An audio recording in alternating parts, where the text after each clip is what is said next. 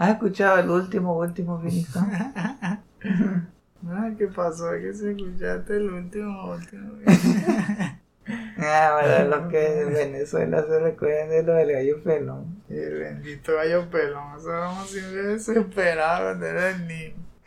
Era el camino directo para que un niño se jalara los cabellos. y- No, es que. Y la mamá, la tía, cualquiera, el que se moría de la risa. Que, no es que no, que si quiere que te cuente, el cuento". yo, wow, esta broma no tiene fin. Cae calama todo. ¿Cómo traumatizar a un niño? Puesto uno, el gallo pelón.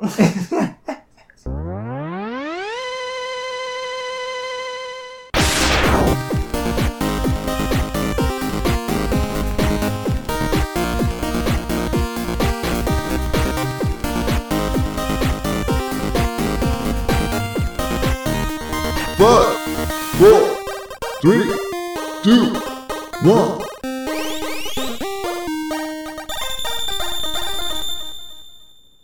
Good luck. Bienvenidos chutacupas, esto es el último Phoenix Down, episodio 82, especial Noe 3. Si han pateado un cupa, son uno de nosotros. Yo soy su anfitrión, Esteban Mateus, y a mi lado tengo a mi hermano, Eleazar, The Radical Dude Mateus. ¿Cómo estás todo, Eleazar? Bien. Eso que está diciendo. Hace recordar a ciertos juegos que estuvimos jugando esta semana already. Oh yeah, no podía ser de otra manera. Era- teníamos que tenerlo day one y jugarlo day one. Y que fue parte también de las festividades, ¿ah? esa fecha de estreno. Imagínense, ha pasado tanto tiempo desde la última vez que nos hablamos, desde hace dos semanas, que no solo supimos cuándo salía Shredder's Revenge, sino que ya lo compramos y ya lo empezamos a jugar. que tenemos un montón de cosas que contarles y que ponernos todos al día. Hubo bastantes eventos y muchos juegos de qué hablar, así que va a estar bien cargado este episodio. Trataremos de que no dure 3000 horas. Vamos a hacer que sea un episodio decente. Antes hacíamos esos especiales que duraban realmente horas y media y tal, pero no, ya no estamos para esos trotes. Vamos a hacer algo más compacto, más compacto. Imagínense, antes hasta lo diríamos en varios episodios. Exacto. No sé, no, si a ustedes les gustara el, formato de Trayumbo, bueno, díganlo en los comentarios, pero por lo que tengo entendido, vamos a mantener esto cercano a, a la hora y 20, por- vamos a hacer, tratar de que sea menos, por supuesto. Por cierto, eh, hemos hecho resúmenes visuales para YouTube. Si lo que quieren es algo ultra rápido, que dure incluso menos de un minuto por cada show, échenle un vistazo ahí. Tenemos cuatro videos para ustedes. Uno sobre el State of Play, el otro sobre el primer día de revelaciones en el Summer Game Fest, después la Xbox y Bethesda Showcase y el PC Gaming Show. A todos los que nos están escuchando por primera vez, bienvenidos. El último Phoenix Down es nuestro show quincenal, donde les contamos sobre todas las noticias que nos hayamos enterado en las últimas dos semanas. Y ahí mismo mezclamos anécdotas, les contamos lo que estamos jugando, tips de diseño de videojuegos o cosas interesantes que hayamos visto, un poco de todo. Tenemos primero que aprender para poder crear. Y si uno no está al día en todo lo que está sucediendo en la industria, puedes lanzarte seis meses haciendo un juego que ya alguien hizo y cuando lo sacan nadie te lo compra. Así que hay que estar siempre al día. Y es divertido, ¿no? También conversar sobre videojuegos. O también pueden hacer algo como PlayStation y cuando ven que en la industria lo que hicieron el juego del mismo estilo que de ustedes falló, esperen que falló y después decir, pero nosotros no hacemos eso. O si no, no le para y lo lanza igual como el Callisto Protocol. Ya están haciendo Space Remake, nosotros también. La única diferencia es que no le vamos a llamar Dead Space. El estreno de este programa es uno de los beneficios exclusivos de nuestros patrons de 2 dólares en adelante. Ellos lo reciben directo en el feed de patreon.com. Sin embargo, aquellos que no les importa esperar, pues Esperan 7 días y lo reciben completamente gratis en los portales alternos como podcast.com, Stitcher, Anchor, Breaker, Google Podcasts, Pocket Casts, Radio Public, Spotify, Apple Podcasts y iBooks. Si por casualidad no está en su portal de podcast favorito, déjenoslo saber y nosotros hacemos todo lo posible por hacer que el podcast llegue también por esa vía.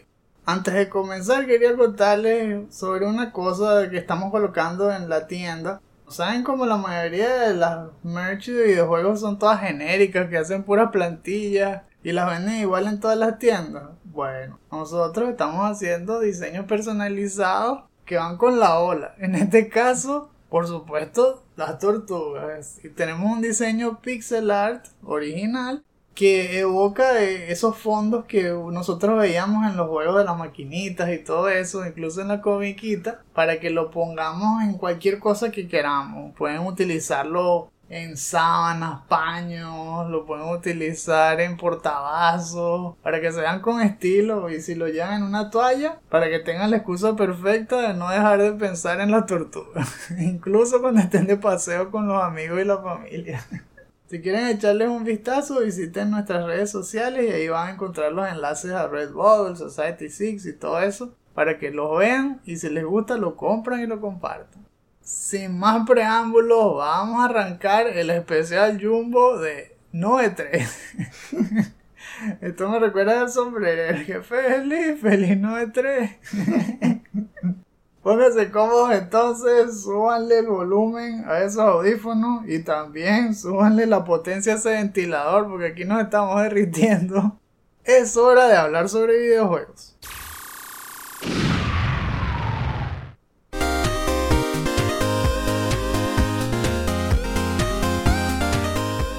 Este especial vamos a hacer las cosas diferentes. Obviamente hay tantas noticias que no vale la pena hacer un segmento de abre boca y tampoco dar menciones honoríficas. Todo va a ser el tópico principal. Y para que sea algo más ameno, tenemos que poner las reglas de juego.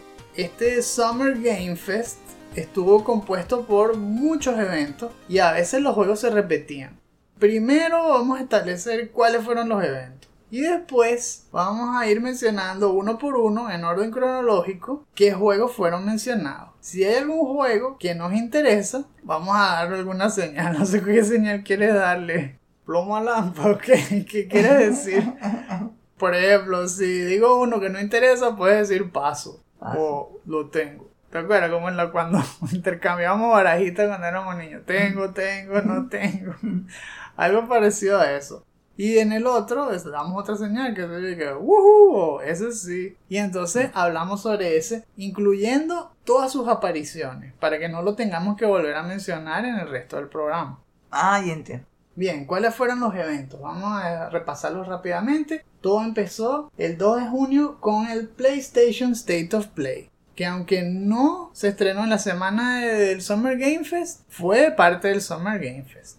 muchos lo consideraron así el 6 de junio hubo un pequeñito showcase de la compañía Limited Run, que son esos que hacen versiones físicas de unos juegos todos súper raros realmente. Hay muchos que son indie, que se entienden, pero ahora están casi que haciendo versiones físicas de lo que sea. Juegos que a nadie les gustó en su época, igual, y, venden. Eso es lo más loco.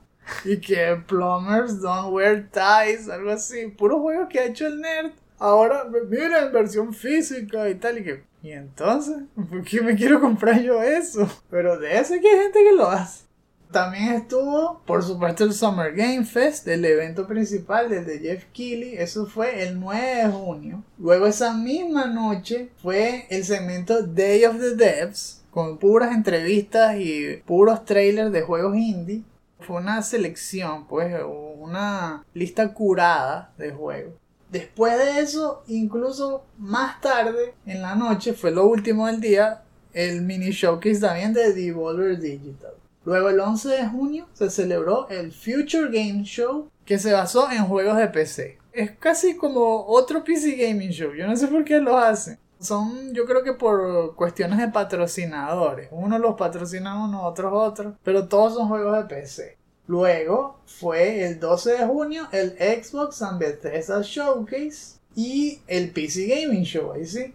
Finalmente, la siguiente semana, el 13 de junio, Capcom hizo su showcase. Xbox repitió porque hizo que un extended presentation, que fue el 14 de junio. Y ahora sí, lo último, fue casi que ayer, una cosa así, o anteayer, unos mini streams de Square Enix y otra vez de Capcom. Pero esta vez fue sobre Final Fantasy VII, que, cumplía aniversario, y de Dragon's Dogma. Ahora sí, vamos a ir leyendo poco a poco la lista de juegos y me vas diciendo, paso o ese sí. Resident Evil 4 Remake.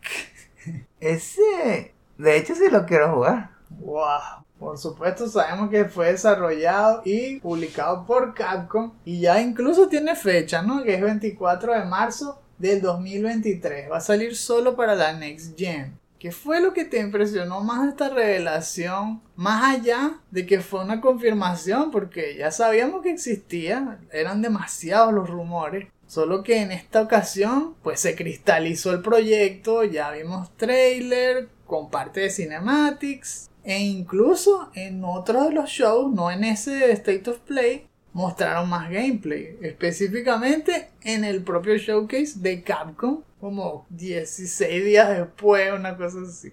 Lo que veamos la, la atención fue justamente la primera escena. Sale Ada que... Espera, espera, espera, espera. Y Leon trataron que de mezclar los dos, las dos historias en una sola o algo parecido. Puede ser, yo creo que sí van a hacer la versión completa, porque eso fue un juego que fue alargándose con cada una de las versiones. Ya lo hemos hablado también justamente en el DLC. La versión de GameCube fue obviamente la primera, súper exitosa y tal. Pero después, cuando lo pusieron en PlayStation 2, en Wii, entonces le fueron agregando eso y que la, la misión de Ada y otras modalidades y otras skins.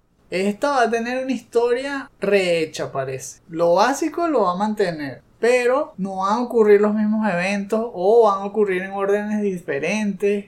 Eso es lo que se ve más prometedor, ¿verdad? Que no es una copia así exacta, sino también un toque de reimagining.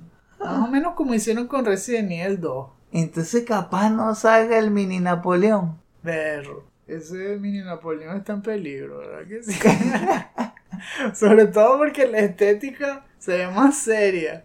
Y ese hecho era un loquito. Hay que decir la verdad. Ese, creo que ese era Salazar, si no me equivoco. Salazar estaba loquito. Tienen que dejar al lago. Ese sí. No, y, y es que en la escena del trailer mostraron esa cámara vista desde arriba y se veía el bote y el agua. A juro tiene que salir Ah. del lago, tiene que estar. Sí, yo creo que esos están anotados fijos. El gigante, del lago, todos esos bichos tienen que estar. Para mí, la revancha contra el gigante. Esta vez sí me voy a preparar bien. Agarrar esas rations. Tratarlas con cuidado. A tener todos los recursos para pasar esa pelea. Que, ah, qué difícil si es que la vuelven a. Si es que repiten esa misma experiencia, ¿no? Capaz sea. Ay, hasta más difícil. Se nota que van a también usar nuevos sistemas de AI. Las armas no las vimos así exactamente, no tampoco hemos visto cómo se ve el menú y todo. Hay tantas cosas que faltan. Pero lo que nos da pistas es justamente Resident Evil 8, el Village. Que es como si fuese Resident Evil 4. Muchos de los assets yo creo que se van a repetir. Tal vez por eso fue tan rápido que pudieron hacer este. Y entonces se mezclan esos looks de, de la aldea y tal vez el propio menú. Solo que igual es prometedor, es interesante. El Resident Evil 4 no es mi preferido. Sí me gustó bastante. Pero yo creo que ahí fue donde empezó a cambiar la cosa y irse toda acción. Y por eso me gusta más ahora que están haciendo que se vaya al terror.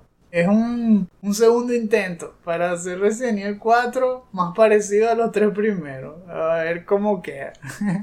Capcom, ¿verdad? Está recibiendo consejos de alguien importante y que le estén haciendo caso. Es muy buena idea. Sí, este juego tengo más altas expectativas que las que tenía antes. Antes no me emocionaba tanto. Igualmente hubiese preferido que, que hubiesen hecho el remake de Código Verónica. Pero sí lo tengo en un puesto más alto que en un principio. Y también me emociona eso de que salga casi que dos días antes de mi cumpleaños. Así que cuadra perfecto. Estoy que happy birthday to me. Eso voy a tratar de jugarlo apenas salga. Bueno, si logro tener un PlayStation 5 para ese momento, espero que sí. Resident Evil 4, here we go again.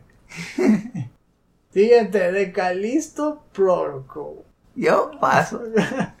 Entonces, eso lo tengo que salvar, al menos hay que mencionarlo. Yo sí tengo muchas ganas de contarles un poquito de este juego que está hecho por Striking Distance Studios. Que en este momento está liderado justamente por Glenn Schofield, que fue el que produjo Death Space. Y por eso es que esas relaciones entre los dos juegos han sido tan evidentes y se podría decir incluso tan descaradas, porque el tipo lo dice claramente, sí, esto es Dead Space, porque a mí me encantó ese juego.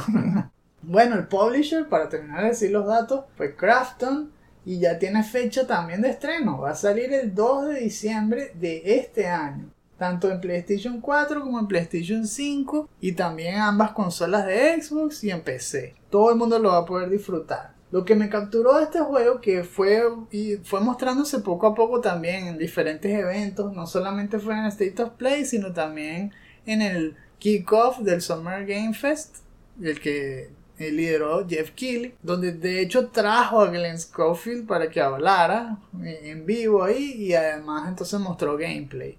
Me gusta bastante la vibra que tiene este juego. Y entre todos los AAA fue el que me dio más seguridad. Porque fue el que tuvo también más que mostrar. Es la promesa más sólida básicamente de este año. Porque todos los demás van a salir el año que viene. Y si no lo han dicho, igual pareciera que van a salir el año que viene. Que casi que en cualquier momento los van a, a retrasar o algo así es el paquete completo porque no solamente te trae la premisa clara, sino que tenía trailer bien hecho y además gameplay listo para mostrar. Eso tienen todas sus cosas bien seguras. Vale la pena emocionarse por eso.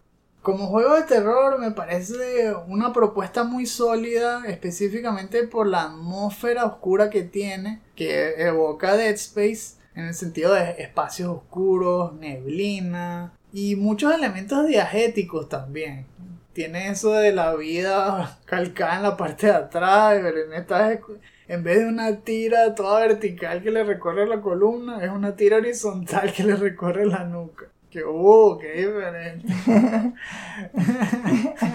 También tiene lo de los poderes psíquicos que teníamos en Dead Space, que, que podías jalar las cosas como con gravedad, como una Gravity también lo puedes hacer aquí, los alas, los lanzas contra el ambiente, hay desmembramiento, todo lo básico. Y el combate se ve un poco lento, pero es que así también era en Dead Space. Entonces ahí entraremos otra vez en los mismos campos de polémica de eso de si está bien no lo acomodes versus no tienes que progresarlo aunque sea un poco, aunque lo viejo era entretenido en ese tiempo. Bueno, yo digo que con tal de que se juegue como Dead Space, que no tenga ningún game breaking bug ni tal, ese juego va a ser un éxito.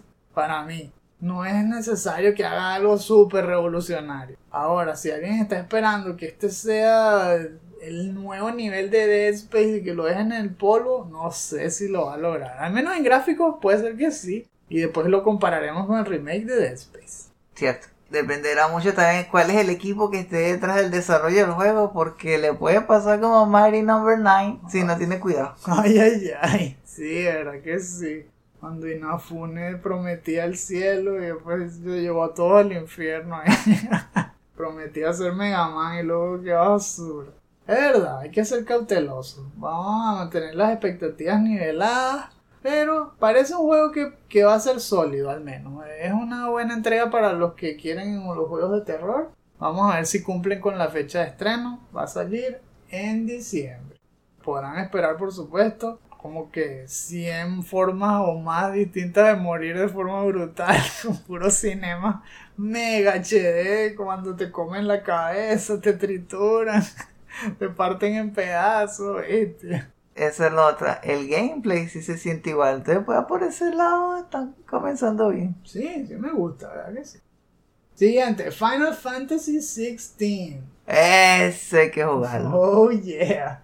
desarrollado por supuesto por Square Enix, publicado por ellos también. Pintaron que va a salir para el verano del 2023, es decir, nada de este año. Esto todavía le falta en el horno. Y va a salir para las Next Gen Platforms. Ah, ese es otro que lo tenemos que probar con, con el PlayStation 5. Oh yeah. Nuestro PlayStation 5 que ya tenemos en las manos, ahí en nuestra mente. Para el 2023, you will be mine. Oh yes, you will be mine. Me encanta la idea de unos personajes que se convierten en Guardian Force. Yo no sabía eso. Se ve interesante eso. Todo lo enfocaron en eso, fueron realmente los protagonistas, los Guardian Force. Uno tras otro. Peleas épicas y están poniendo los clásicos que si Odín, Shiva, Ifrit, Bahamut. Todos esos bichos dando puro palizo. Y con unos graficazos. Es verdad también lo que dijo este Kyle, bueno, Kyle Bosman, que es un trailer típico RPG donde solo se escuchan puras quotes que uno no entiende ni idea de qué significan porque son sin contexto en absoluto. Pero se escuchan épicas, ¿no? Uno dice, wow, mira lo que le dijo, pero ¿por qué? ¿Qué pasa? Yo ya sé por qué le dijo eso. Eh, hubieran sacado ese fragmento porque sonaba fino. Eso es todo. pero las peleas, como tú dices, se ven geniales, muy grandes, la escala sobre todo se siente que no solo los enfrentamientos, sino que la historia va a ser grande, ¿no? Se ve épica. Esa parte también de la atmósfera ahora medieval te hace devolverte a los tiempos de Final Fantasy IX o incluso el 12 es otro aire o, otro estilo que le hacía falta después de haber visto tantos que se parecían. Así que eso también promete. Aparentemente va a ser también exclusive por un tiempo en PlayStation 5. Así que lo podrán disfrutar los seguidores de Sony al principio y unos meses después saldrá entonces para PC y para, para las consolas Xbox, me imagino. Ok, Street Fighter 6. No sé tú, pero ese estoy más con la idea de probarlo, pero no jugarlo hasta el final. Hmm. A mí me gustó, bueno, dos cosas. Uno, me gustó la estética, porque está volviendo, está manteniendo, mejor dicho, ese estilo que se comenzó con Street Fighter 4, de modelos 3D mezclados con pintura. Ahora lo están llevando más allá. Está volviéndose casi surreal. Durante los supers, durante los counters, los parries, los personajes están tan llenos de energía que se manifiesta como pintura que brota de ellos. Esa pintura ahora llega incluso a manchar el piso y las paredes de la etapa mientras ellos van peleando y es muy vistoso. Me encanta ese toque que le dan. Y no solamente eso, sino que las animaciones son muy fluidas y de verdad parece una obra de arte. Esas peleas se ven geniales, son muy llamativas cómo se mueven y, las partículas que hacen los poderes y después la pintura manchando la etapa y todo, wow, al menos como se ve, me encanta. Ahora, como tú dices, hay que probarlo para ver qué tan difícil es jugarlo, porque de verdad que hay que ser pro para sacarle el jugo a un Street Fighter. Tekken 6. Justamente le están agregando más cosas pro también, como si fuese un eSport. Yo creo que preparándolo o para incitar más bien que lo incluyan en Evo y cosas así. Aunque yo no creo que tengan ninguna dificultad, porque es de PlayStation y, Street Fighter y PlayStation se llevan muy bien. pero le incluyeron, por ejemplo, y que narradores. Eso no lo había visto jamás. Así como en FIFA y 2K y todo así juegas la pelea y la narran. ¿What? Qué cosa tan loca. Y la forma de empezar la pelea también es muy original. Eso de que vienen caminando los dos luchadores como si fuese una pelea de boxeo, saliendo entre el público. Que si le hacen zoom a la cabeza de los dos y empiezan a hacerse muecas para sacarse de concentración. Está comiquísimo eso. El roster es una mezcla también de personajes nuevos con los viejos, que si Jamie, Luke, que son esos que los acaban de añadir. Son básicamente DLC del 5. Y yo ni compré esos DLCs, yo no los conozco en absoluto. Pero los mezclaron entonces con Ryu, los mezclaron con Chun-Li. Me gustó cuando agregaron a Guile. Eso lo fueron mostrando también poco a poco durante todos los ele- eventos. Eso de que la única forma de, de hacer que se más mayores que tengan barbita, ya. ¿Sabes por qué no es el mismo Ryu de Street Fighter 2? Porque tiene barbita, ahí está. ahí. Este es Gail, pero ya es Gail mayor porque tiene barbita. sí, eso es todo. Tiene el mismo peinado, la misma cara, todo, pero con barbita, así que ahora es gente seria. ya. Y, y Chun-Li, no, ya no lo pueden con ella, no lo pueden hacer. Pero si le ponen barbita me preocupo. Yo tiene ovario poliquísticos, una broma así. ¿Y qué espera? Capcom, ¿qué estás diciendo de Chun-Li? Por eso ella tiene un problema hormonal, algo le pasó a Chun-Li. No, Chun-Li está dando pura paliza, o sea, es genial esta nueva modelo que usaron ahí. Como esquiva, los parry, lo de las patadas. Sí, parece como una. Una sensei, una cosa. Eso. Algo así, como que está por encima del nivel de todo lo que están ahí. Parece Chun-Li nivel Neo. Una broma así, que ya ella se volvió de One, ya, ya pasó a, a la siguiente fase de la existencia. ¿no? Está tremendo, al menos a mí me emociona ver este nuevo Street Fighter. Sí, me pareció también raro así que open world y que vas a poder tener un modo campaign donde vas corriendo por la ciudad y que hablando con la gente. Eso no sé qué tanto lo voy a utilizar. Yo contarle que tengo un modo arcade, esa es la parte que me gusta más. Porque el multiplayer de verdad no lo toco, eso es demasiado caimán, todo el mundo es un matador ahí. Pero el modo arcade, júralo que sí lo voy a jugar. Pues Si, si probamos este juego, definitivamente me lanzo varias partidas ahí para ver el final de cada jugador. Muy bien, en la siguiente estábamos hablando de juegos VR. Estos no, no me llamaron tanto la atención, aunque entre los que mostraron ahí estaba el de Horizon, que es VR, Call of the Mountain, y el VR mode de Resident Evil Village. Que está bien, ¿no? Están prometiendo ya contenido para aquellos que se lancen a la segunda generación VR. Eso va a ser el año que viene. Me gusta sobre todo la experiencia de Horizon. Sí se nota que es, de una calidad mayor que los del primer PlayStation VR. El gameplay se ve, se ve más variado, la calidad de los gráficos se ve muchísimo mejor. Se acerca más a la idea de, de lo que uno quería experimentar con el primer headset. Y es verdad que se siente del siguiente nivel. Y yo creo que también han aprendido de juegos como Half-Life Alyx, que realmente se sienten como un juego completo, no como un tech demo, que es a lo que se reducían la mayoría de esos juegos de primera generación VR, donde no puedes caminar realmente, sino que vas casi que entre comillas teletransportándote de un segmento a otro de la etapa. En cambio acá sí se nota que caminas, que te lanzas por cuerdas, que haces otras cosas de desplazamiento real, aparte de combate y de agarrar objetos y tal, que eso siempre lo han hecho bien. Agarras objetos, pero tus brazos no están por ningún lado. Ay, ¿verdad? Había gente diciendo que Horizon Zero Arms. La gente se pasa. Ya veremos cómo queda entonces esa primera unión entre Guerrilla y Fire Sprite, que es uno de los nuevos estudios de PlayStation. También tiene apuntado salir en el 2023 y por supuesto es un PlayStation 5 exclusive. Porque ese no va a estar en PC, porque no hay PlayStation VR 2 en PC. Al menos no por ahora.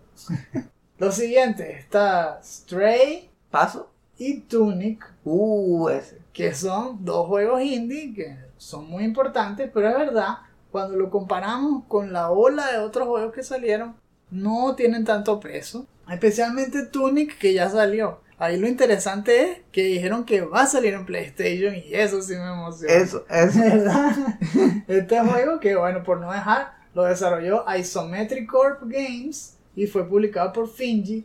Va a salir en PlayStation 4 y 5 el 27 de septiembre de este año. Así que vayan apartando el dinero para ese. Ese definitivamente vale la pena que lo jueguen, especialmente si les gusta Zelda y los juegos clásicos con vista isométrica de aventura. Check, check. Oh yeah. Y bueno, Stray, el gatico, que todo el mundo ama ese juego. No necesitamos hablar mucho sobre ese, todo el mundo está emocionado y tiene fecha de estreno, es el 19 de julio. Seguramente vamos a hablar de él en futuros episodios, no se preocupen, cuando salgan los reviews y todo, hablamos más del gatico. Bueno, en el de Limited Run Games, que yo vi ese showcase, lo que yo más quería de todo el programa era saber la bendita fecha de Teenage Mutant Ninja Turtles Shredder's Revenge. Porque era parte de todo un complot donde la gente estaba loca por saber la fecha de estreno y había rumores por todos lados. Uno de los rumores era que como Limited Run Games iba a sacar la versión física del juego, ellos iban a revelar entonces por fin la fecha en su showcase. Bueno, en ese showcase lo que hicieron fue poner un nuevo trailer, pero no mostraron fecha tampoco ahí. Lo único que hicieron fue decir que habían hecho una alianza con Pizza Hut para incluir en la versión física un cupón para ganarte una pizza tamaño personal, tal como hicieron los de Konami con Pizza Hut cuando sacaron el arcade game en Nintendo. Pero solo por Estados Unidos. Ah, eso sí, sí, fue solo para Estados Unidos, ¿verdad? Lo mostraron entonces con el representante del Límite Game comiéndose puras pizzas y todo, y que, ah, qué fin. Que miren qué bueno, pero no para ustedes, que wow. Y tampoco fecha.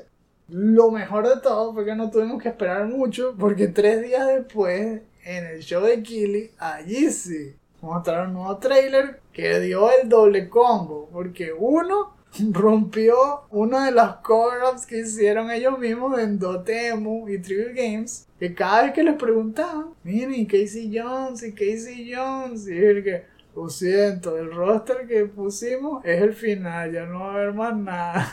Si los hubieran visto de frente, les hubieran visto la nariz así creciéndole, porque era una mega mentira. Estuvieron mintiendo todo este tiempo, una mentirita blanca, vamos a decir así, para que la sorpresa fuera mejor. Resulta que Casey Jones sí está en el juego, es el sexto jugador. Y hablando de sexto, es importante porque el juego se puede jugar de seis. Eso me encantó. ¿Qué te parece a ti esa noticia? Que ahora es como si fuese el de X-Men, el, Eh. el de Konami, ¿no? Sí, eso es lo que iba a decir, vea, ya. Estoy conectando directamente con el juego X-Men. Es una experiencia buenísima para jugar con un montón de personas. Con todos tus amigos, hermanos. Qué vacilón ese juego, que se puede jugar de 6 offline y online también. Drop in, drop out, súper cómodo, súper flexible. El trailer se dio como siempre muy sólido, el gameplay divertidísimo, con muchos personajes de la comiquita, pixel art del mejor estilo. De hecho, más adelante les contaremos, lo hemos probado y se juega igual de bien que como se ve. Ese juego vale cada centavo. Nos va a gustar mucho contarles más sobre esto más adelante en el programa. Juegazo y fue para mí uno de los highlights de todo el Summer Game Fest. Ese doble combo. Saber cuándo iba a salir, que salió poquísimo después y que además lo pudimos obtener y jugarlo. ¡Wow! Ok, ya entrando entonces directo en la Summer Game Fest. No sé, ¿quieres decir algo sobre Aliens Dark Descent? No, Paz. Call of Duty Modern Warfare 2, ¿qué podemos decir? Es más Call of Duty. Y lo que hicieron fue gastar más dinero en marketing, pintando como dos buques, una broma así, poniéndole unos afiches gigantes para luego poner gameplay que se ve todo normal. sí, eso, fue lo que, que me pareció más memorable. No fue el juego, fue el marketing del juego. Es más Call of Duty. Si aman Call of Duty, amaron este segmento. Si no aman Call of Duty, pues les habrá parecido X. Yo digo, como tú, vamos a seguir adelante. No hay mucho que hablar sobre este juego. Flashback 2. ¿Qué te pareció ese? Next. Next, ese es otro también un estilo remake, desempolvando una franquicia que lleva años y años en el olvido, así que los seguidores deben estar súper felices. Eso va a salir en invierno de este año. Witchfire es otro también que se veía llamativo, eh, combate en primera persona. Ya los han mostrado en otros Summer Game Fest y en otros de los shows de Kili. Era hora de un nuevo update. No hay mucho tampoco que contar, vamos a esperar que salga, supuestamente. eh, en el último cuarto de este año. Fort Solis, Next. Next. sí, ese también es un juego bastante ambiguo ahí que no sabemos, supuestamente es de adventure. Debe ser point and click o algo así, o qué sé yo, estilo de Quarry, como el que acaba de salir y tal, pero es en el espacio, que ese es otro theme. Ese es un Sí. theme que se mantuvo todo el Summer Game Fest. Todos los juegos eran sci-fi de misterio en el espacio, horror en sci-fi en el espacio, o acción sci-fi en el espacio. Todos eran juegos en el espacio. Y este fue uno de ellos. Y hablando de eso, Routine, otro también en el espacio. Paso. Eso fue todo. Bueno, de lo, de lo que le puedo decir de este, así rápidamente, el dev, que es Lunar Software, el publisher, Raw Fury, no tiene fecha todavía. Supuestamente va a salir solo en Xbox y en PC. Pero lo bueno es que se parece a Alien Isolation, para los que les gusta ese estilo de juego. Y dos, que era un juego que había desaparecido. Un proyecto que todos dieron por muerto y que lo están resucitando. Y no solo eso, sino que se ve bien. Está quedando con estilo. Luego vino la peor parte, yo creo que todo el Summer Game Fest, que fue un segmento de The Rock que fue puro marketing, pero de la peor forma. Lo único que hizo fue hablar de bebidas energéticas, de su gimnasio, de su película. Nada que ver de videojuegos. Por lo que he escuchado, pareciera que lo hubiera hecho nada más para pagar facturas. Y yo creo que las facturas las pagó The Rock. Kili le preguntó que mira, yo estoy haciendo un evento, Rock, ¿tú quieres salir ahí? Y que sí, bueno, son tantos. Y Rock le pagó para promocionar todas sus cosas ahí. No sé. A ver, siguiente, Stormgate. ¿Vamos a hablar algo sobre este juego? No, Ok, siguiente, High Water. tampoco. American Arcadia. No. No, ¿verdad? Bueno, eh, algo que sí me pareció interesante es que este juego lo están haciendo en España. El estudio es Out of the Blue y el publisher es Raw Fury, pero todos los devs que salieron en la entrevista eran españoles. Y además estaban hablando en español, tuvieron que poner subtítulos y todo. Es algo que, que me llama la atención porque en muchos de los shows hubo trailers de juegos españoles, es decir, que la industria aquí está creciendo, están poniendo cada vez más representantes en el panorama internacional, o sea, que, ¿no? Perro, está bien, están progresando bastante. ¿Verdad? Buenas noticias para nosotros también. Sí, ¿verdad? Porque aquí entonces va a haber más compañías aquí, va a haber más mercado con miras a, a- a vender de forma internacional desde España. Está bien. Y el juego no se ve mal también, la estética también retro, estilo 70, como los shows de antes y todo. Está con estilo, es un juego de, de aventura también. Goat Simulator 3 Paso. fue la troleada de todo el Summer Game Fest. Porque el trailer comenzó igualito a Dead Island 2. El tipo ese que empezaba trotando y que lo mordía un zombie y poco a poco se iba transformando en zombie y tal. Idéntico. Y uno que, ¿qué es eso? Dead Island 2.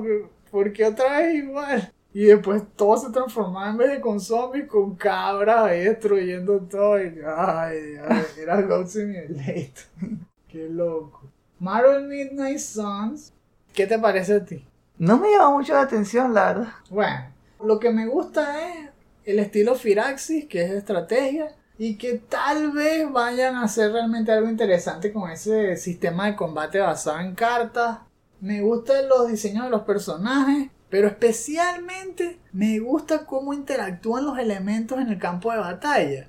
Yo creo que eso es lo que va a hacer o deshacer este juego. Porque el level design no es tan inspirado. Casi todo se ve como una arena chata, no es multinivel. Sí hay obstáculos en el campo, pero justamente eso es lo que a eso es lo que voy. Cuando tú planeas que haya un ataque, tú no, no solo le dices la dirección, sino que el juego te va mostrando con la interfaz todas las repercusiones que tiene ese movimiento.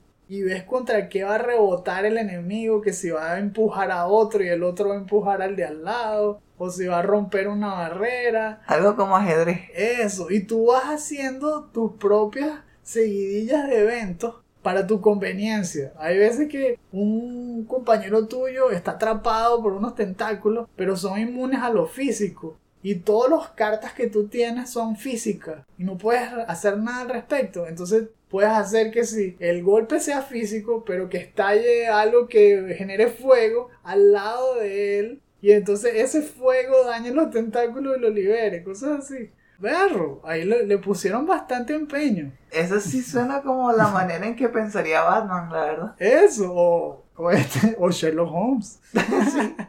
Golpe a la costilla, zancadilla, te pegas de frente contra una lámpara de, de aceite, fuego y te quemas. Bueno, nada más así. Así se siente ese juego. Eso lo quiero probar. Va a salir el 7 de octubre para todas partes. Es decir, PlayStation 4, 5, Xbox One, Xbox Series X, y PC. Sorry, no Switch. Cuphead, The Delicious Last Course, es el DLC esperado. ¿Qué te parece ese? Va a salir pronto, 30 de junio. No, eh, bueno, es que todavía no hemos terminado el primero. Estaré más emocionado cuando lo terminemos. Ya es verdad. Y como dijimos en otros juegos, seguro que vamos a hablar más sobre este dentro de poco. En el próximo capítulo es muy posible porque ya no, no queda nada para que salga.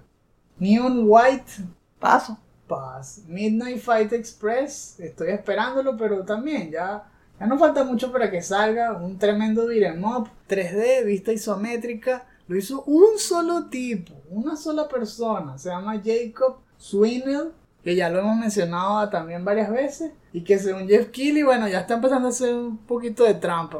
Debe ser que como ya se volvió famoso, ahora sí le dieron más financiamiento y empezó a contratar más gente para que lo ayuden. porque, Ah. Tampoco es superhumano.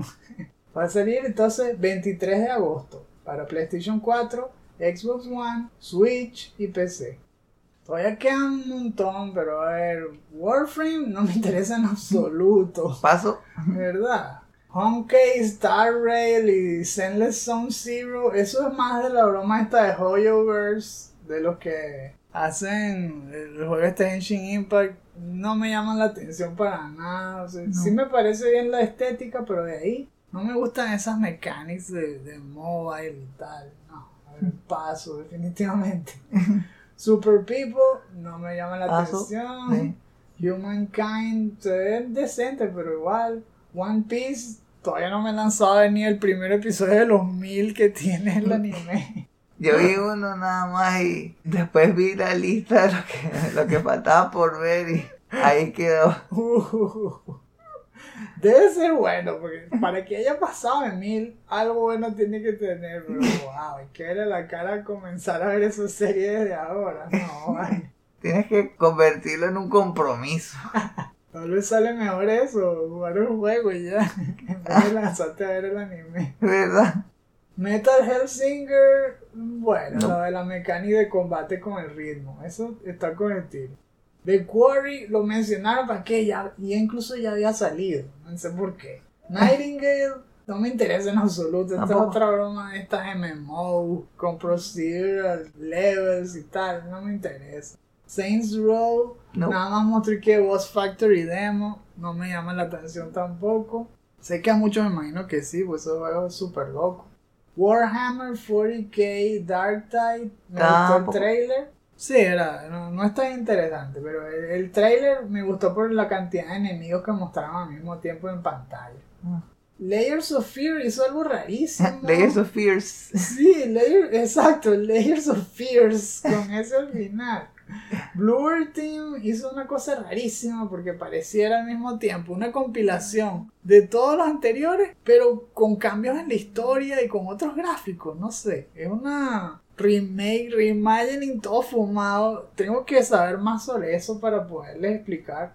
Porque es confuso realmente, no sé. Y supuestamente sale a principios del año que viene. Tendremos que esperar a que ellos hablen más. Gotham Knights hizo algo también rarísimo. Mostraron otro trailer de Nightwing. No tiene sentido. Y además como si fuese algo buenísimo. Y que y ahora un nuevo trailer de Nightwing. Que what? Nightwing, ese ya lo mostraste. No te falta mostrar, tú sabes, más personajes que Nightwing. Y lo único que hicieron fue poner a Nightwing peleando usando un millón de skins distintas. Y que ahora tiene colita, ahora tiene un traje azul, ahora tiene un traje negro. Ahorita que, ah, pues ya, muéstrame otra cosa. Y cerró el show con el anuncio este de Naughty Dog 1, que están haciendo el multiplayer y que aparentemente va a ser súper ambicioso, larguísimo, con campaign y todo, lo dijo el propio Neil Druckmann. Y después un leak que salió como una hora antes de que empezara el show, que era la revelación de The Last of Us Part 1. Sí, el mismo juego, pero ahora es un remake. ¿Qué te pareció a ti ese anuncio? Fue así como, me, Oh, ¿por qué? Porque no, no lo entendí. Veía las escenas y pensé, ¿por qué están haciendo eso? Todo el tiempo estoy pensando, ¿pero por qué? Si ya, ya han hecho un remake, no ha pasado mucho desde ese part 1. No sorprende. Le pusieron las skins y las animaciones del 2, ah, como si fuese jugar todo un flashback. Ahora es todo el juego es un flashback. Sí, claro que se ve mejor y todo eso. Es intrigante cómo aplicarán la nueva AI ahora a, a los enemigos del 1. Pero de verdad, no se siente tan emocionante esta revelación. Va a salir pronto, eso sí, el 2 de septiembre. Y ya un poco de gente hizo pre-order. Y no solamente eso, sino de las más caras. Hay una collector que cuesta 100 euros y se agotó el mismo día, en cuestión de dos horas. O sea que sí tiene sus fans, ¿ves? Por eso. El bebé que llora y la mamá que lo pellizca, bueno. Así igual. Si la gente no quiere que Sony haga esto, de, volver a vender juegos que no hacían falta y además a 70 dólares, no se lo compren, no hagan el pre-order, pero bueno, si se lo vuelan en dos horas, pff, le está dando luz verde, veremos más de este tipo. Sí, ahí es cuando Neil Druckmann mira la pantalla como diciendo, ¿ven? Después de eso vino una de las cosas más emocionantes para mí de, de- de eventos como este, que es el chance de que hablen todo eso que nunca pueden hablar, los indie devs, y les dan su tiempo para que puedan compartir no solamente sus juegos, sino su cultura, su creencia y todo. Fue genial el Day of the Devs, me encantó. Todos los juegos que mostraron, Time Flies, ese véanlo cuando puedan. Todo se trata de que ser una mosca. Y, y todas las formas de que puedes morir y todos los goals que puedes tener en tu vida, que es una vida microscópica. Que si bailar y eso es montarte en un disco que está dando vueltas. que si comer bien, cosas así. Bueno, véanlo para que es un juego sencillito, pixelar blanco y negro, pero muy original. Recuerden, Time Flies. Planet of Lana, ¿qué te pareció? Uh, sí, ese, ese es uno que se me quedó en la mente después de todos los shows. Ese es de Wishfully Studios y va a ser publicado por Thunderful. Lo van a estrenar este año, pero todavía no tiene fecha. Es solo para consolas Xbox y PC. Eso es lo malo. Tendrías que tener o la Mega PC o bajarte la mona y comprarte una consola Xbox. Oh, bueno, si todo sale bien, capaz anuncien algo el año que viene. Va a salir en PlayStation, que sí. Se les olvidaba. Verdad que me gusta también Planet of Lana. La estética ya la sabíamos porque lo hemos visto en trailers anteriores. Esa forma 2D con, con animaciones también muy fluidas, casi caricaturescas. De mundo sci-fi, se ve muy espacial. Con criaturas extraterrestres, robots gigantes que se mueven en todas las, las capas de- del nivel, ¿verdad? En el forefront, background, muy movido. Y lo que me gusta también es que se juega como Oddworld. Casi que tiene lo de Hello y tiene una mascota que controla a la gente. Esa broma es Oddworld. Igualito. Naiad, ¿qué te pareció Naiad? Me pareció interesante. No sé si llegarlo hasta el final tampoco, pero creo que vale la pena probarlo por el level design. No, sí, va- vean el trailer al menos, eh, es muy colorido, es, es todo como una hada acuática, no sé, como una ninfa, digámoslo así, que la siguen la- los peces y puede hacer que crezcan las plantas acuáticas y todo, es muy orientado a la preservación de la naturaleza y todo. Y por cierto, es un dev español también, eh, se llama High Warp. Ese va a salir también este año, no tiene fecha, solo dice tercer cuarto. Es para PlayStation 4, 5 y PC. Chuchu Charles, Paso. vamos a pasar porque ya lo hemos visto mucho. eh, eh, no mostraron nada nuevo. Es otra vez lo del trencito de este psicópata y que tiene que preparar tu tren para destruirlo. El otro juego, Shim, creo que así es como se debe pronunciar, es muy interesante. es ¿Verdad? Un es- estudio eh, pequeño, ¿verdad? Sí, esa es la palabra con la que lo escribiría. Es interesante. Es de Holanda. El dev se llama eh, Wood van por si no estaban seguros de que era holandés. Y el publisher es Extra Nice, ese es su nombre. no se sabe cuándo va a salir, es solo para PC. Pero ¿por qué es interesante? Bueno, porque eres como una criatura del tamaño de una pelota de tenis que lo único que sabe hacer es saltar de sombra en sombra de cualquier cosa, sea un ser vivo o un objeto. Y vas haciendo ese recorrido por pueblos, parques, ciudades. Me gustó cómo van cambiando los retos de, ir saltando, qué sé yo, de la sombra de un poste al lado del otro, a saltar de la sombra de alguien que va trotando a, a la sombra de un tren que va pasando por atrás de la persona. Oh, cambias de velocidad, cambias de momentum, de perspectiva. Está interesante. Goodbye World. No, no, no es que nos vamos a lanzar un barranco. Así se llama el juego. El dev es Yo Fuji, que es tal cual un dev japonés que pertenece a una asociación llamada Asobu Games, que ayuda a todos esos devs que no hablan inglés ni nada a mostrar sus pequeñas producciones de forma internacional. Este juego me gustó mucho también por, el, por la estética, tiene un pixel art de estilo retro. Parece que lo estuviera jugando en un Game Boy dañado, así tal cual se ve como borroso y los colores se ven con poca opacidad. Es un juego de aventura con muchos diálogos y todo. Hay un demo de eso justo ahora, aunque no sé, tal vez ya se habrá quitado de Steam, porque es hasta el 20 de junio. Devolver Digital me gustó todo lo que mostró, menos Cult of the Lamb. Es demasiado satánico ese juego. Esa broma es súper Illuminati. No me interesa. Sí. Yo sé que a muchos les gusta la estética, pero no sé, es incómodo. Porque toma muy a la ligera el tema y particularmente pues no me gusta mucho ese estilo. Anger Food me gustó. Es súper loco, lo pusimos en, en uno de los shorts. Todo se ve en primera persona, casi todo caricaturesco, pateando puertas y pateando gente. Véanlo para que se rían un poco.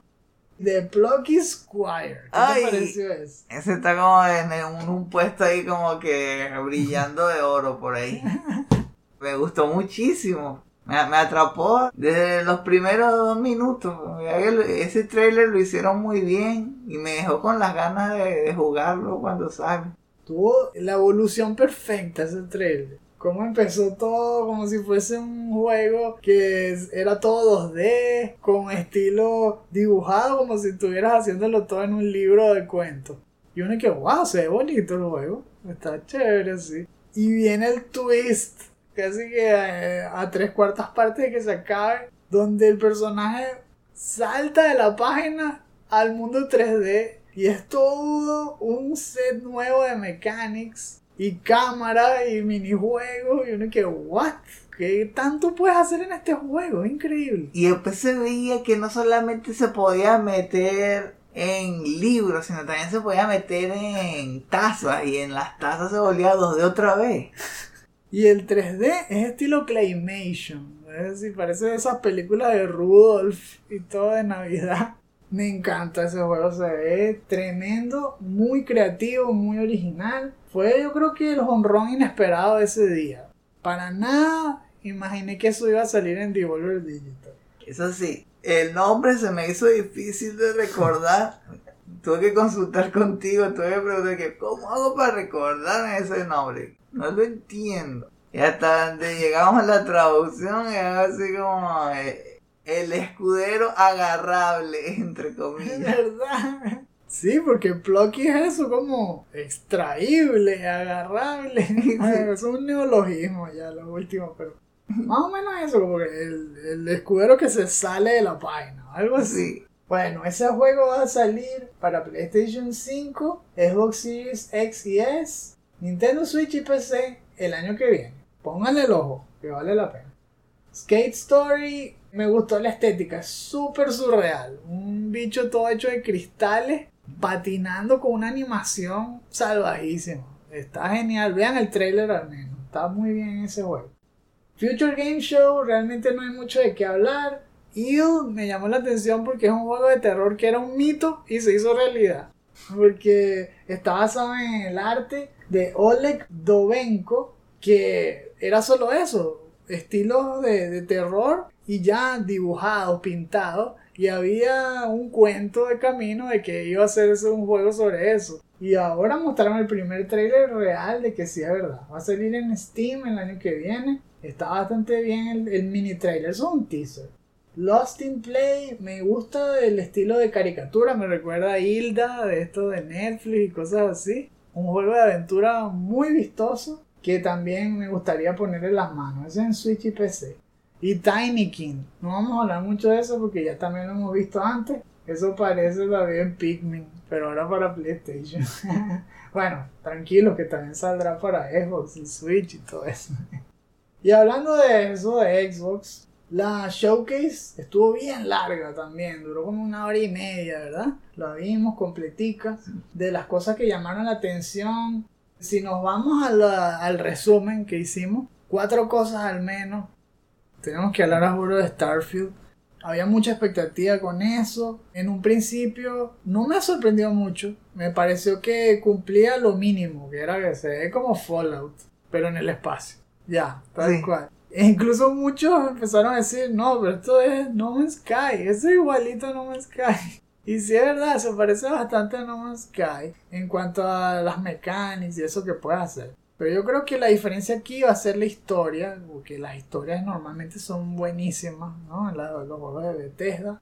Además de la historia, me gustó lo de las naves, ahí no te puedo echar cuenta. Sí. Eso fue lo único que me hizo pensar en que, ok, puede ser que sí, me da bastante ganas de probarlo, a ver qué nave puedo construir y qué cosas puedo hacer con eso. Sí, para mí ese fue el hook y me pareció raro que hayan esperado tanto para mostrarlo. Pasaron mucho tiempo mostrando básicamente Fallout. Entonces uno estaba pensando, ah, bueno, me imagino que para los que quieren jugar Fallout pero en otro planeta, aquí lo tienen. Además, vemos que todavía no se han librado de los problemas básicos, los de Bethesda. Todavía hay los mismos problemas de siempre, baja frame rate, NPCs con caras repetitivas, las miradas perdidas, el Uncanny Valley de muchos de los personajes. Así que todavía le falta, ¿no? Para dar el siguiente paso. Pero lo que sí vimos es que va a ser entretenido. Vamos a ver si lo logran pulir y, y que dé lo mejor que puede dar ese proyecto, ¿no? Bueno, aparte entonces de- del Starfield, sí, es verdad, tenemos que apurar el paso, ya estamos súper largos, pasamos toda la- todos los tiempos que pensábamos, así que disculpen si le damos más chola todavía. Redfall no me pareció tan llamativo, no sé, no es lo mismo esto de pelear contra zombies que pelear contra vampiros. Y los vampiros yo creo que todavía no le han mostrado bien ese toque de personalidad que haga que se sea tan único pues ese combate. No hay un enemigo, un villano que te haga pelear contra ellos. Se ve muy genérico todavía. Y los héroes tampoco me han capturado así 100%. Me gusta en general cómo se ve, tiene buenos gráficos y todo. Y está la promesa de que lo está haciendo Arkane Austin. Así que el combate va a ser bueno, las armas van a ser buenas. Hay que ver qué pasa con este juego, para el 2023. La otra troleada que me pareció a mí fue lo de Hollow Knight. Hollow Knight Silksong, después de mil años de ausencia, por fin sale en un evento. Y todo el mundo emocionadísimo, ok, por fin, ¿cuándo va a salir? No dijeron fecha, se pasaron. No pueden hacer eso, qué rata. Después de todo este tiempo lo muestran y aún no dicen cuándo va a salir. ¿Qué es eso? Nada más dijeron que iba a salir en Game Pass. Ese fue el tema de todo el show. También va a salir en Game Pass. Y va a salir en Game Pass. Y es en Game Pass, no olviden. Eso es en Game Pass. Ya fue. Todo el show. Que si High on Life, que se parece otra vez a Rick and Morty. Con la voz de Rick y todo. Me gustó lo de las armas y todo. Eso es una locura. Bueno, tendremos que pasar por encima de la PlayStation Requiem, u otro Forza, hubo un montón de cosas que ya esperábamos, ¿no?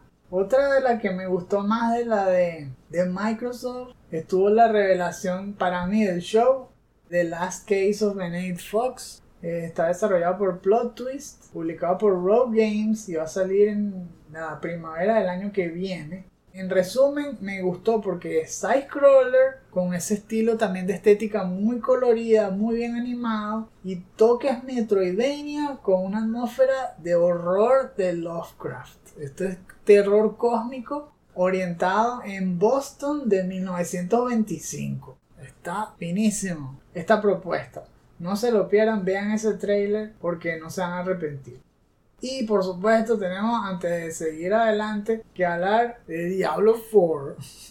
¿Qué te pareció ver al Necromancer y ver ese cinema, ese gameplay? ¿Te calmó las ansias o te dio más preocupaciones?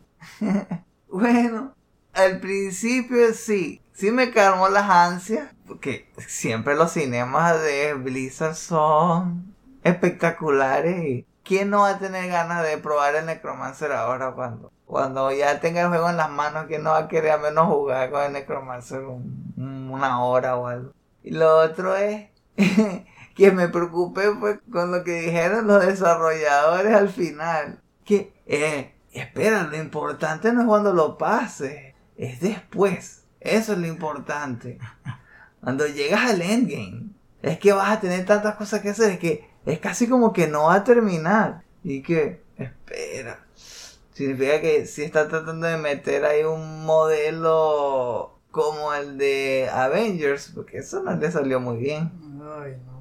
Es bueno que los juegos se acaben, ¿sabes? Sobre todo porque hay cinco clases y si hay como mil dificultades. Yo no voy a jugar infinito con las cinco clases. Quiero terminar el juego. Pero bueno, eh, al menos en forma estética, me gusta mucho, pero mucho más que Diablo 3. Es más oscuro, volviendo a las raíces de Diablo 2. Las animaciones se ven brutales, como hemos visto en los devlogs. Los poderes se ven muy bien. Pero eso, se asoman ahí esos elementos de. Ay, no sé, de MMO, cosas así, de juegos de tablet que ah, me asustan un poco. Pero en general es siempre bueno ver los avances que llevan con Diablo 4. Aparentemente sí va a salir el año que viene, dice 2023. Por los momentos es para PlayStation 4, Xbox One y PC. De los demás, bueno, hubo uno que otro interesante, Erevan, que es basado todo en, en, en Stealth Action, me gustó, me gustó cómo se veía la estética también. Ravenlock de Coco Cucumber, Ah, ¿Cómo hacer Minecraft 2.0? ¿Verdad? Esto es un juego casi que inspirado en Alicia en el País de las Maravillas, pero con unos gráficos muy muy llamativos porque son voxels y los tratan como si fuesen pixel art. Como tú dices, como si fuese Minecraft nivel 2. Es como si Minecraft fuesen voxels estilo 8 bits de Nintendo y esto fuese en Super Nintendo. Una cosa así. Tiene que decir que 10 veces más voxels que, que, un personaje de Minecraft. Y se nota como le sacan el jugo. Qué bien se ve este juego. También tengo muchas ganas de ver por dónde lo llevo. Otro rápidamente, Cocoon me gustó porque es de los creadores también de Inside, Limbo. así que tiene mucho esto de puzzle platforming. Va a salir el año que viene. Es de Geometric Interactive y lo está publicando Anapurna Interactive. Pónganle el ojo a este. También es un tipo de todo insectoide que se la pasa agarrando unas esferas y teletransportándose todo. Es súper surreal. Veanlo para que se vacilen ese trailer. Y el otro fue el, el, anuncio de unas cosas del el ambiente japonés que van a sacar en Xbox. Que si Kojima confirmó que sí iba a hacerle un juego a Xbox. Y este Phil Spencer confirmó que van a salir los juegos de Persona 3, 4 y 5 en Xbox. Sí, igual no lo voy a jugar en Xbox, sorry. ¿Verdad? ya para qué, ya tenemos esos dos, en, bueno, los dos primeros en PlayStation y nos falta el 5 que lo compraremos en PlayStation, así que ya.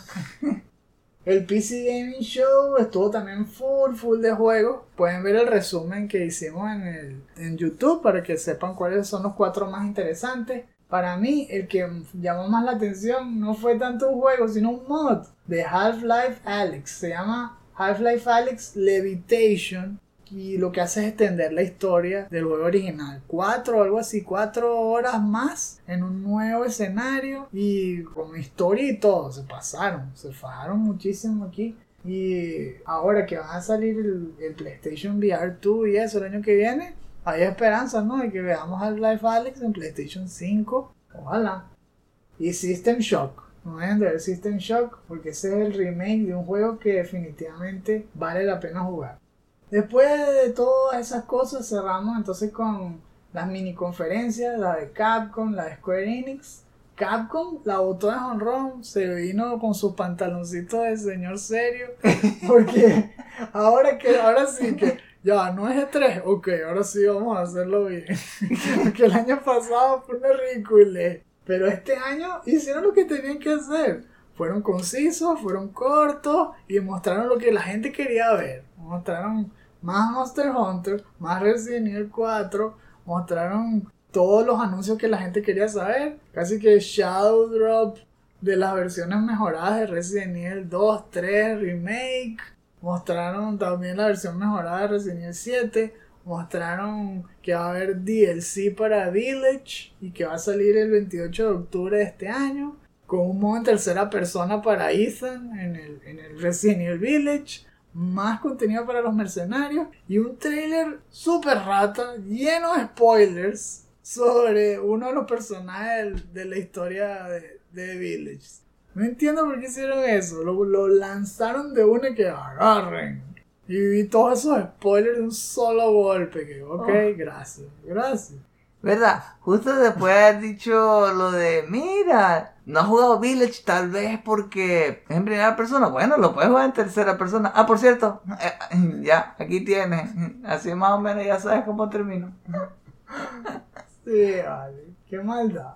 Algo que me quedó de eso sobre todo fue la manera como lo presentaron. Creo que se vieron muy profesionales. Le dio un toque más memorable y único. La manera en cómo se colocaron cada uno de los presentadores lado a lado de la pantalla y como tenían como lo que me imagino que era pantalla verde atrás. No hicieron eso de estar sentado en una mesa larga para que tuvieran distancia entre los dos. No, ahora sí se veía como casi como superhéroes. En verdad me gustó eso. Vi esa presentación y me dio ganas de ser uno de ellos dos ahí presentando los, los juegos. Lo hicieron muy bien. Y además eran los líderes, no eran ahí los que le tocó el número más bajo y, ya, y perdieron. No, salió este Hirabayashi ahí hablando directamente de Resident Evil 4 Remake. Lo trataron en serio por todo lo alto. Así debía ser siempre Capcom cuando hacía alguna conferencia. Ah, y por cierto, mostraron más del juego ese loco de los dinosaurios, Exoprimal. Puros bichos metralletando olas y olas de velociraptores y triceratops. O sea, súper fumado. Lo único que hace es que quiera más que hagan Dino Crisis, pero bueno. A los que quieran matar fieres con dinosaurios tendrán que acomodarse con este. y para no dejar lo último, último, que Square Enix al final sí mostró más Final Fantasy. Fue literalmente el se te olvidaba del Summer Game Fest. Porque fue a las 11.59 de la noche el 16 de junio. Y pusieron varios trailers en un bloque de 10 minutos nada más. Confirmaron que lo que llamábamos Final Fantasy VII Remake Part 2 ahora se llama Rebirth y que va a salir en invierno del 2023, es decir, como en noviembre, algo así, de 2023. Y también mostraron un nuevo trailer de otro remake que están haciendo, pero esta vez es Crisis Core, que es el juego este de PSP también basado en la timeline de Final Fantasy VII. Se llama tal cual Crisis Core Final Fantasy VII Reunion. Y ese va a salir este invierno. Apúntenle noviembre, diciembre de 2022. Va a contar la historia de Zack. Y es una prequel de lo que se vio entonces en el Final Fantasy VII Remake.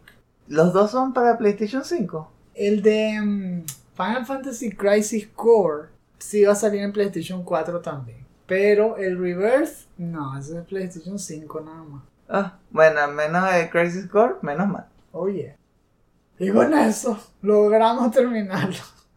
¿Qué hora es? Dios Dios. mío. ¿Qué? ¿Ya es lunes? no, tardamos demasiado, pero bueno, hicimos el intento, hicimos el intento. Obviamente no hay mención honorífica, ¿qué más quieren? Tenemos que tomarnos un break y tomar un poquito de agua. Mira, por eso, por alguna razón, Esteban dijo que era un segmento jumbo. Ahí lo tienen. Pasemos al siguiente ya. It's quiet. Too quiet.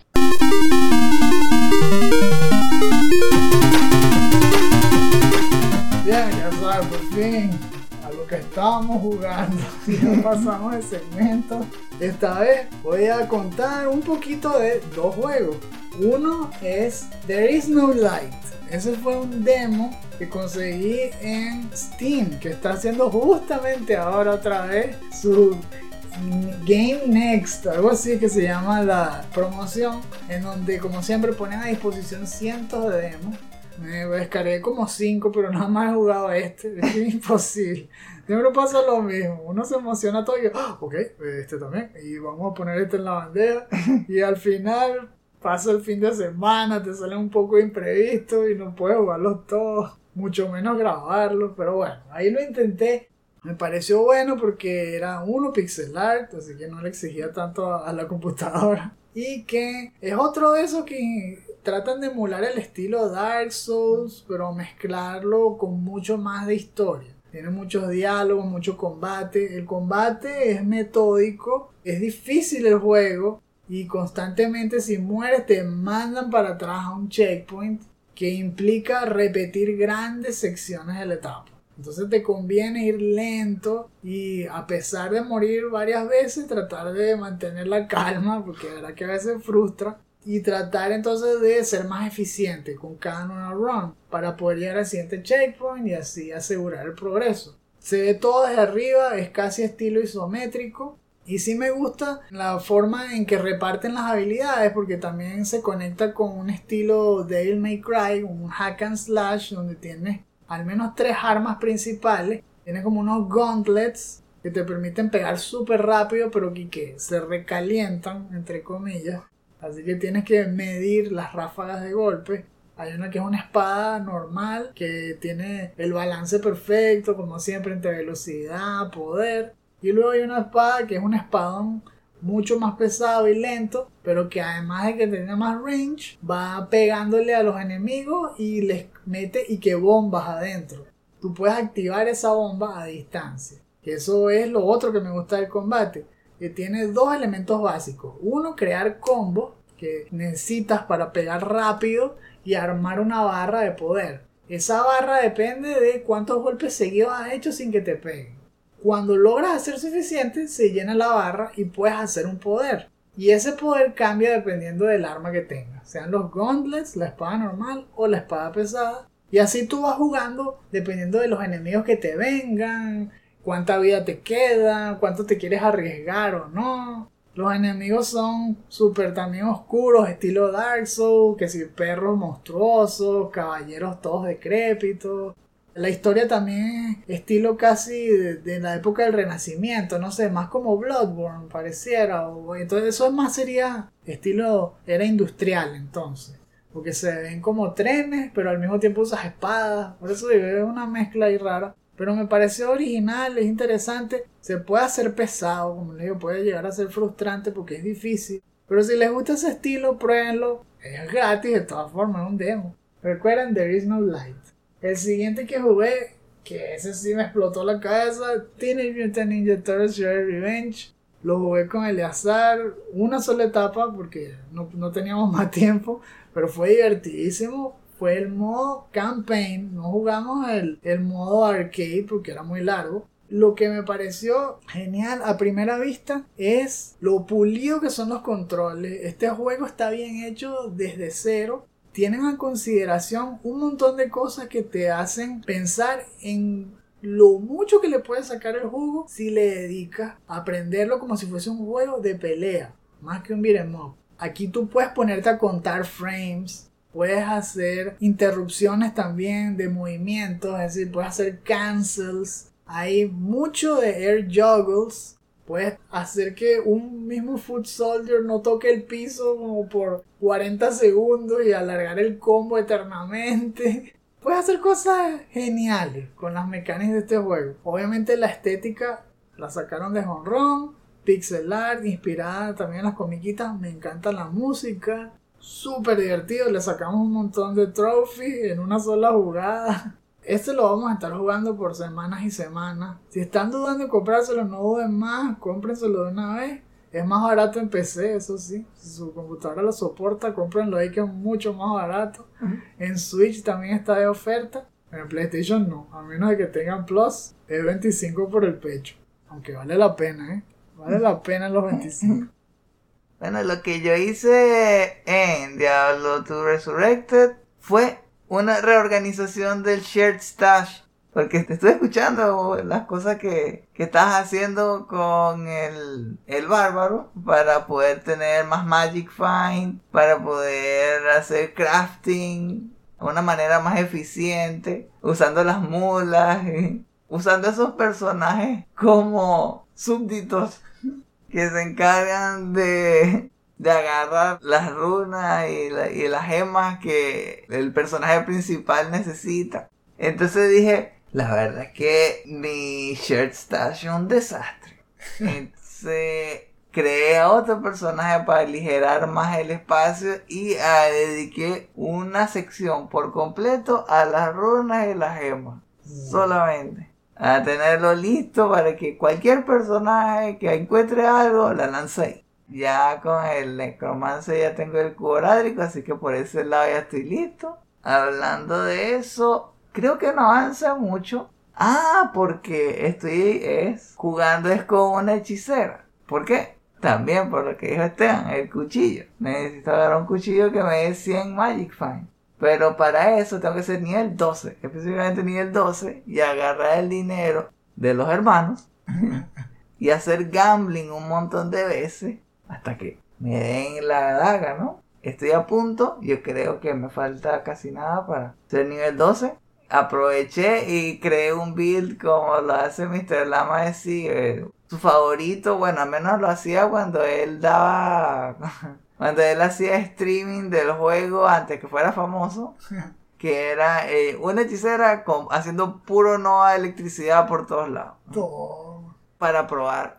El juego sigue siendo súper divertido, la verdad. Y yo creo que, bueno, la próxima vez que le hable ya tendré la daga, eso espero.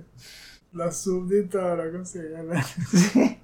El necromancer también es un súbdito, ok, no es porque es mujer. Calma.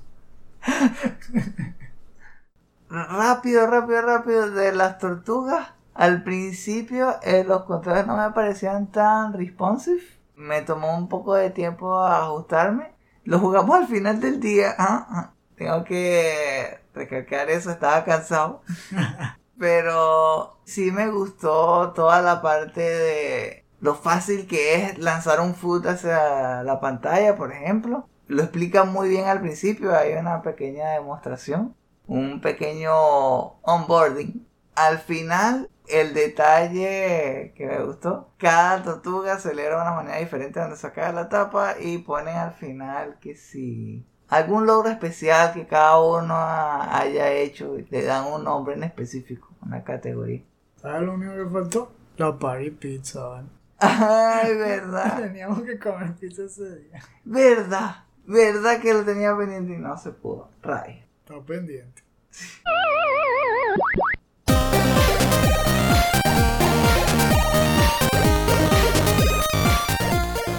Bueno, nos estamos derritiendo aquí. Tenemos que salir corriendo, meternos a un aire acondicionado. Pero antes, ¡se te olvidó! Porque es la sección de los shoutouts. En esta parte del programa les hacemos recomendaciones de algún tema que no solo les pueda resultar interesante, sino darle material de conversación con quienes ustedes quieran, pero especialmente si les gustan los videojuegos. En esta ocasión les traigo no solo un video, sino una seguidilla de videos de un canal que no les había mencionado nunca antes. Se llama Gaming Quarterly. Es un canal pequeño, de hecho tiene menos de 100 followers y lo fundaron hace 6 meses, algo así. Me parece buenísimo el contenido que está haciendo porque es muy denso y la investigación la hace muy bien. Especialmente esta sección que les estoy recomendando hoy que se llama The History of Beat'em Ups. Ya verán por dónde estoy yendo, ¿no? La parte 1 es exclusivamente de todos los años 80 y habla del origen del género beat'em up y te va poniendo juego a juego qué compañía lo hizo con footage y te cuenta cómo fue evolucionando, cuál era la competencia. Todo empieza con este Kung Fu Master y después se ve cómo van agregándole cosas a ese concepto que todo era siempre una sola pantalla side scroller donde te venían los enemigos y todos morían dándole una sola patada y salían volando, cosas así. Y después se vio cómo empezaron a crear otros mundos, vistas que eran más isométricas y luego cómo empezaron a variar. Es decir, empezaron no solamente a ver side-scrollers, sino a veces era top-down. Después empezaron a probar con vistas en primera persona, con todo y que era pixel art y todo. Se ve pues como cuando un género pega empieza a inspirar a los demás creadores y todos empiezan a buscar formas innovadoras de explorar ese mismo género. Y como a mí me encantan los beat'em me los he devorado todos. Hay cinco partes que te cuentan toda la historia del género. Obviamente desde los 80 hasta el año 2019 incluso. Es decir, le faltaría hacer como una especie de adendum, un DLC, contando lo que está pasando en estos últimos tres años que han sido revolucionarios. Porque volvió Streets of Rage, porque volvieron las tortugas y porque hay muchos devs inspirados en esos viejos arcades sacando o versiones nuevas o tributos a esas versiones con nuevas mechanics y, y con unas estéticas pues hermosas como se están viendo hoy en día. Es el mejor momento para ser fan de los ups. A mí me ha encantado todo lo que he visto. Son cinco partes. No dejen de visitar este canal, se los recomiendo y les dejo el enlace en la descripción. Mi celebridad es un video de Thomas Brush. Es una entrevista que él hizo a un developer que logró hacer que su juego, aún después de haber comenzado con pocas ventas, se dispararan por una técnica que hizo. El video se llama The Secret to Getting Your Game to Blow Up Ay, papá. en social media. El, el developer se llama Joseph Disler. Su juego se llama Roll. Me pareció interesante porque dijo que su estrategia se basó en escribirle a los youtubers que él seguía todo el tiempo, que admiraba, y siendo honesto, preguntándole que le, si podían probar el juego, que él- le gustaría nada más que lo prueben y que le diera feedback. Pero, ¿qué pasó? Algunos decidieron hasta jugarlo en sus canales y esa fue la diferencia. Entonces, si quieren saber más, yo creo que les puede parecer interesante. Sobre todo cómo él y, y Thomas Rush hablaron sobre las diferentes maneras de hacer marketing del juego y por qué su método funcionó a diferencia del que hace Thomas Rush. Le vamos a dejar el link en la descripción. Roll the dice.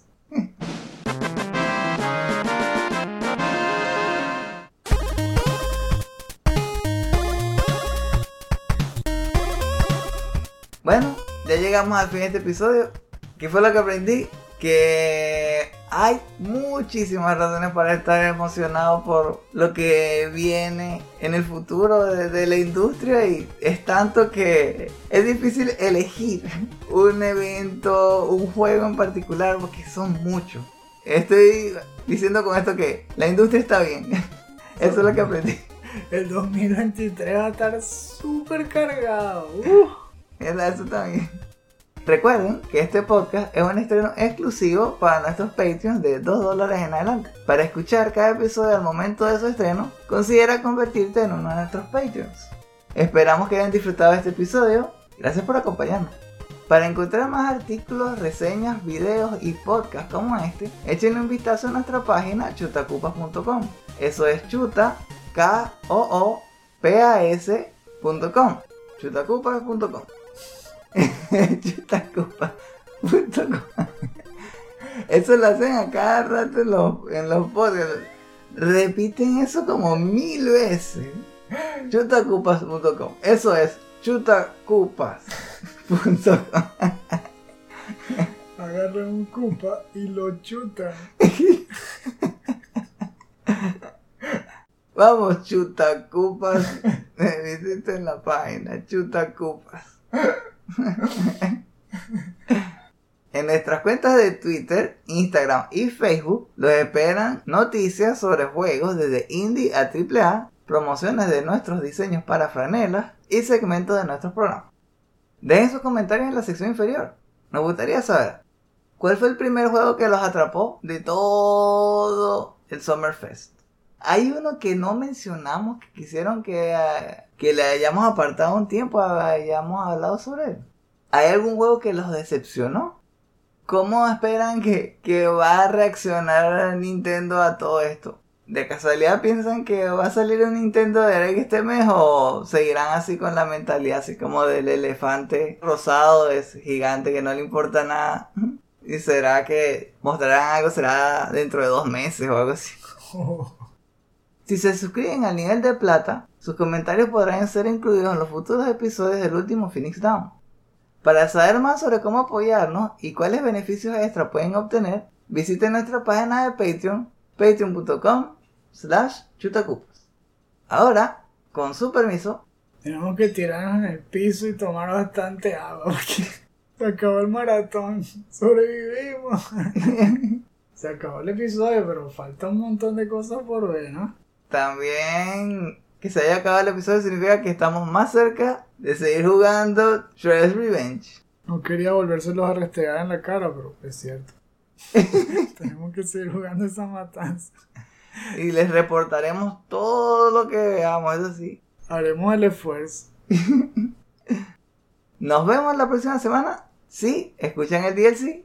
O dentro de dos semanas en el próximo episodio del último Phoenix Down. Y recuerden, no hay quits, solo retries.